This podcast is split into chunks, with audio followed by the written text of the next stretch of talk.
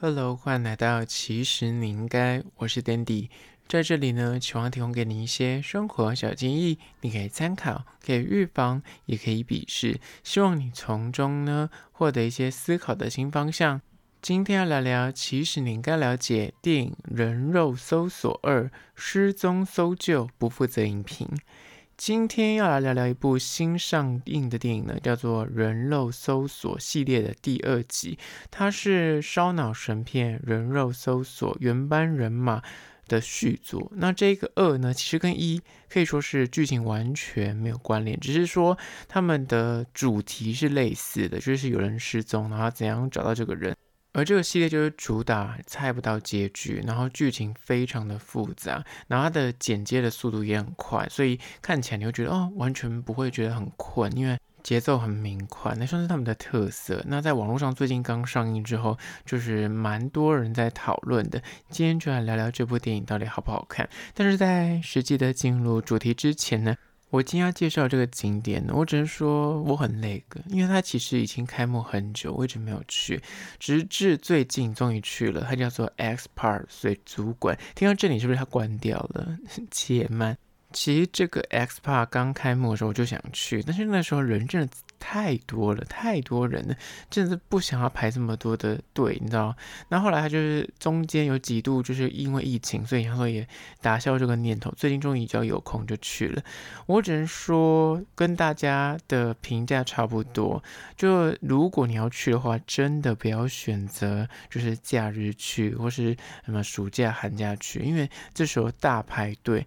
那如果你本身去就是打着你要拍照的话，真的千万不要假假日去，原因有两个，因为不止你要拍，大家都在拍。然后再来第二个就是，如果是假日去的话，啊、呃，像最近可能就要廉价。你如果廉价去的话，就会有无数的小朋友在那边，甚至有爸妈，而且他们会推婴儿车，里面就会塞车，而且就会有点可怕。就是看东西都会挤在一起。那里面有三大。我觉得最受民众欢迎的地方就是海豹区、企鹅区跟水母区。水母区其实基本上就大家去拍照啦，就是大家去拍美照，所以就在水母区大排队。然后再就是企鹅区很高追，如果你去的时候刚好它在喂食的话，就会看到，诶，到底那个喂养员到底要怎么样喂企鹅？就是拿起鱼，然后塞到那个蟹的嘴巴里面，而且你拿给他不一定会吃哦，要看他心情。那最后一区是海豹区，海豹区那边也是超多人，因为它真的很可爱，就跟那个抱枕一模一样，真的是有够够嘴。海豹区我给他个大腿，看到之后真的秒圈粉。那另外。大家就是会聚集在一个很大很大的一个玻璃缸那边，有很多的什么红鱼啊、鲨鱼啊，很多的鱼类。就是它一进来第一区的部分，那边也是一个大家会聚集的地方，很好拍照。主要是那边应该是拍鱼，拍人很难拍，因为那边真的太多人了。我觉得那一区就跟其他的水族馆一样，就是他们是最大缸，所以在那边看起来最壮观，鱼也最多，所以场面很盛大、很壮丽，所以你就觉得看他们看就觉得赏心悦目。虽然必须讲，大家都说这是虐待动物的嫌疑，我当然也知道，我也听说，所以我之前要去之前，我也是有在思考这个问题，但我就觉得说。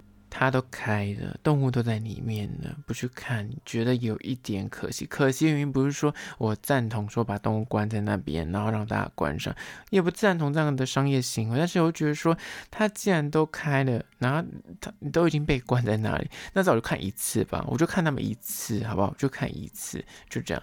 所以就还是觉得说，还是要去知道才能够做批评，对不对？你不要说你什么都没看，那就是一味的在那边批评，说他怎么虐待动物或什么之类的。我就去看过一次，然后再做评论，这样比较公道。所以我现在就是做一个比较公正的评论。它的。场馆其实真的不大，对比那种日本啊或者其他国家的水族馆，我之前在别的国家海外有看过，其实他们的水馆都超爆大。台湾这个真的是有够小，我只能说有够小。但它的价格其实我不确定它这样价位到底算贵还算便宜，因为可能它有去换算过要，你看里面要养这么多的鱼类，还要养企鹅，还要养海豹，但它那个维修费或是里面的那个工作人员也是要吃饭吧，所以。五百五的价格，它有一些套票，你可以买加啊高铁票，或者是你买加一零一观景台的票，就看你的需求。那就建议要提早订，因为它有些热门的时段，就是可能会事先买完。你网络上订的话，你可以看时段，那到了之后，你就看你的 app。QR code 这个扫就可以进去看时段再去。那因为它就是在那个桃园奥莱旁边，所以你可以去逛街再去逛。所以一切的交通跟附近的商圈便利性是蛮高的，吃东西也很方便。好了，那就是关于 SPA 的推荐。当然讲到这点，还是要讲一下水母墙。很多人就会在那边拍照要小排队。那如果你今天报成就在拍美照的话，你可能就要预留个二十分钟、三十分钟。假日的话可能就要更久，稍微要等待一下。那那边拍完照，就是可以留作一个很漂亮的大头贴，当个纪念，这样也是算五百五，也是囊括在里面的一个小 bonus 吧，只能这样说。那相关的影片呢，我会放到 IG，其实你应该大家可以去看一下喽。好了，回到今天的主题，电影《人肉搜索二：失踪搜救》不负责影评。那在实际进入影评之前呢，要简介一下这部电影在讲什么。就是一个十八岁的美国少女，她发现她的妈妈，她妈妈就是跟她的爸爸离婚之后呢，最近就交了一个新男朋友，他们一起到哥伦比亚度假。度假就是坐完飞机之后，还有在传讯息，到那边之后就音讯全无。这个十八岁少女叫做。琼恩，琼恩就尝试的联系妈妈，就是无果。最后面呢，就只能够报警，然后联系政府单位。但是在求救的过程之中，就处处受阻，因为毕竟他就不是在美国当地，是在。离千里之远的地方，所以他就只能够用科技网络来寻找妈妈的下落。那你知道手机啊，或是妈妈的什么信箱啊，慢慢连起来之后，就发现说，哎，中间的疑点越来越多，妈妈的秘密跟这家庭里面隐藏的一些暗黑也慢慢的浮上台面。而这是这部电影在讲的大概的故事架构。而第一个看点呢，就是它结合线下最红的那些什么社群媒体啊，跟手机的功能，什么抖音啊、IG 啊、Siri 啊，甚至呢说的什么派遣工作的 App，这些设定呢，就让你在看的时候说，哇，真的很贴近你现在的生活，跟你的网络使用习惯。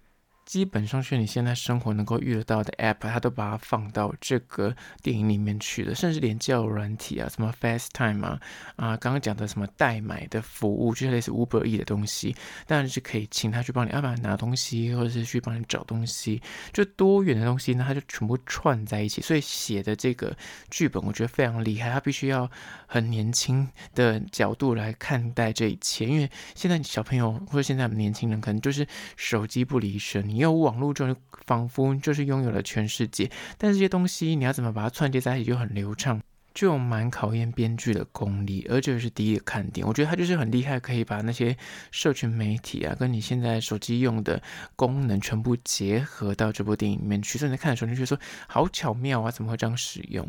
接下来第二个看点呢，就是延续刚刚讲的，就是科技这件事情。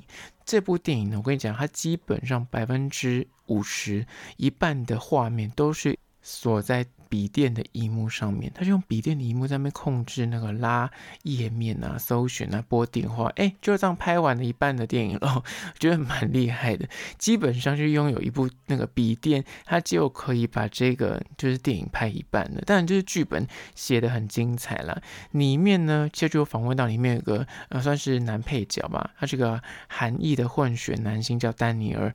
海尼，那他在这个访问的时候呢，就提到说，这是一个很烧脑的故事。他基本上把所有的社群软体在电脑荧幕上面呈现的状况。编成一个剧本，就太不可思议的。他觉得说，这算是一个剧本的一个里程碑，竟然可以在一个电脑荧幕来做个创作，然后让你看着电脑荧幕，但是你就会知道说这剧情的推进跟发展。但里面有一些就是感觉是什么 Zoom 啊，或是跟别人在 FaceTime 啊，或是诶什么监视器啊，但是他用这样的电脑荧幕的设定，竟然可以把故事讲得这么流畅，跟这样紧张刺激，就是蛮难得的。那这一切看似。就是感觉，哎，你听起来就觉得说，那这样是不是很省钱？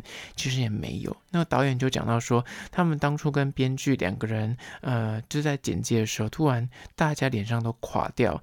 为什么垮掉呢？因为其实当初就是电影在剪片的时候，因为可能中间过程耗时几个月，那这个状况就发生了，苹果的 iOS 系统更新了，所以里面。感觉你要说苹果更新跟这部电影有什么关系？因为里面的那个画面，就是那个什么视窗啊，或者什么 click 的比例是不一样的，图案是不一样的，所以它那个收放啊，或者他们按键的位置可能有些更动，因为 iOS 更新之后。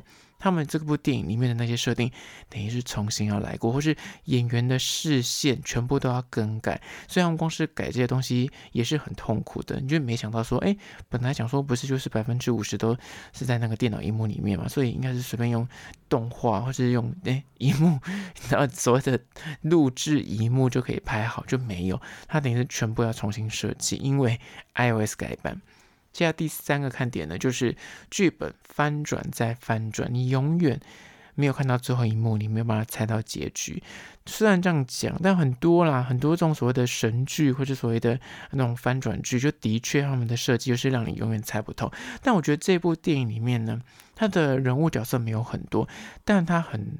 算是聪明，也算是有点有蛮多冗员的。其实有两三个角色，其实如果你把它从这个电影里面抽掉，其实也无关紧要。但是你可以猜测得到，他的用意就是让你混淆视听，让你在看电影的过程中觉得说他是不是有嫌疑，那个人像怪怪的，这个人是不是他之后会有一些奇怪的动作？但你如果看完就发现，哎，这个角色很像可有可无，他拿掉也没关系。但是它的存在就让你就想的更多，让你就是去猜测说这剧本的走向是不是有可能往别的地方发展。那其实它拿掉整个没关系，但是我觉得算是故意的啦，就故弄玄虚吧，就这样讲。所以它的翻转再翻转。的确是安排的挺好的，虽然我必须还是要讲，它最后最后的那个结局是可以预期，但是就觉得很像啊，又又回到一个可以预期，就觉得有点可惜。本来我想说应该会让我一个很猎奇，会让我觉得很 surprise，但最后面那个设定就哦，可以猜测到。而里面演女主角这个琼恩呢，她就在受访的时候也表示说，她一开始读这个剧本的时候就被吸引住，她就是一直在猜说，连她自己在看剧本就一直在猜说，到底谁是凶手，到底谁把妈妈绑走了，就是专门看，哎。怎么跟自己完全想的不一样？就是在内心不断的呐喊，说这到底要怎么拍？但他拍出来的状况，我觉得蛮厉害的。就是你会觉得是有新意的电影，因为它的设定了，所以你看完就不会觉得它的老套，那样又是八股，那不至于。就你看之后觉得哦，蛮有趣的，没想到是这样的设定。那这是第三个看点。接下来第四个看点呢，就是关于亲情的故事铺陈，里面就是琢磨于这个女主角跟她妈妈之间的关系。